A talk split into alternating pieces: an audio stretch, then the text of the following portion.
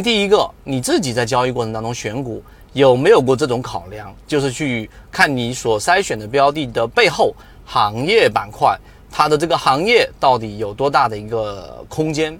这是其一啊。空间到底通过什么来决定呢？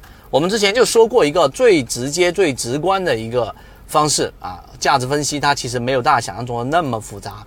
它反而是一些很显而易见的原理，只是你并没有注意。那就是你所属的这个标的行业，它这个行业当中到底竞争是否激烈？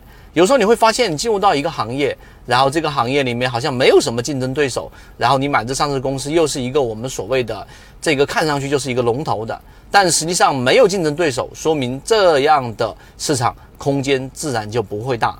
真正没有被发掘的市场，你要知道钱。很聪明，资本更聪明，他一定知道哪一些行业能够长成巨大的这一种呃大的龙头或者大的空间。你想想这个智能驾驶，你想想特斯拉，你就明白这个道理了。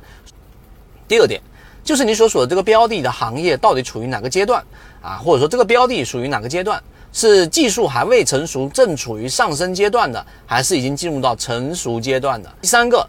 就是这个标的所属的行业的一个特性，这个特性是指它里面有一个特色性的指标，这个指标决定了这个行业当中谁具有话语权，谁具有定价权，这一点尤其重要。我们圈子用圈子模型加上价值分析的这一套交易模式，既有很强的抵御风险的能力，也有很强的这一种爆发能力。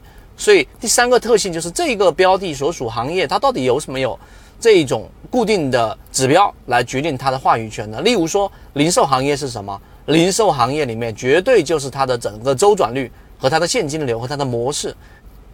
所以这个我们所讲的这三个要素，决定了我们大部分人可能在选取标的的时候和真正长庄股、翻倍股的一个差距就在这里了。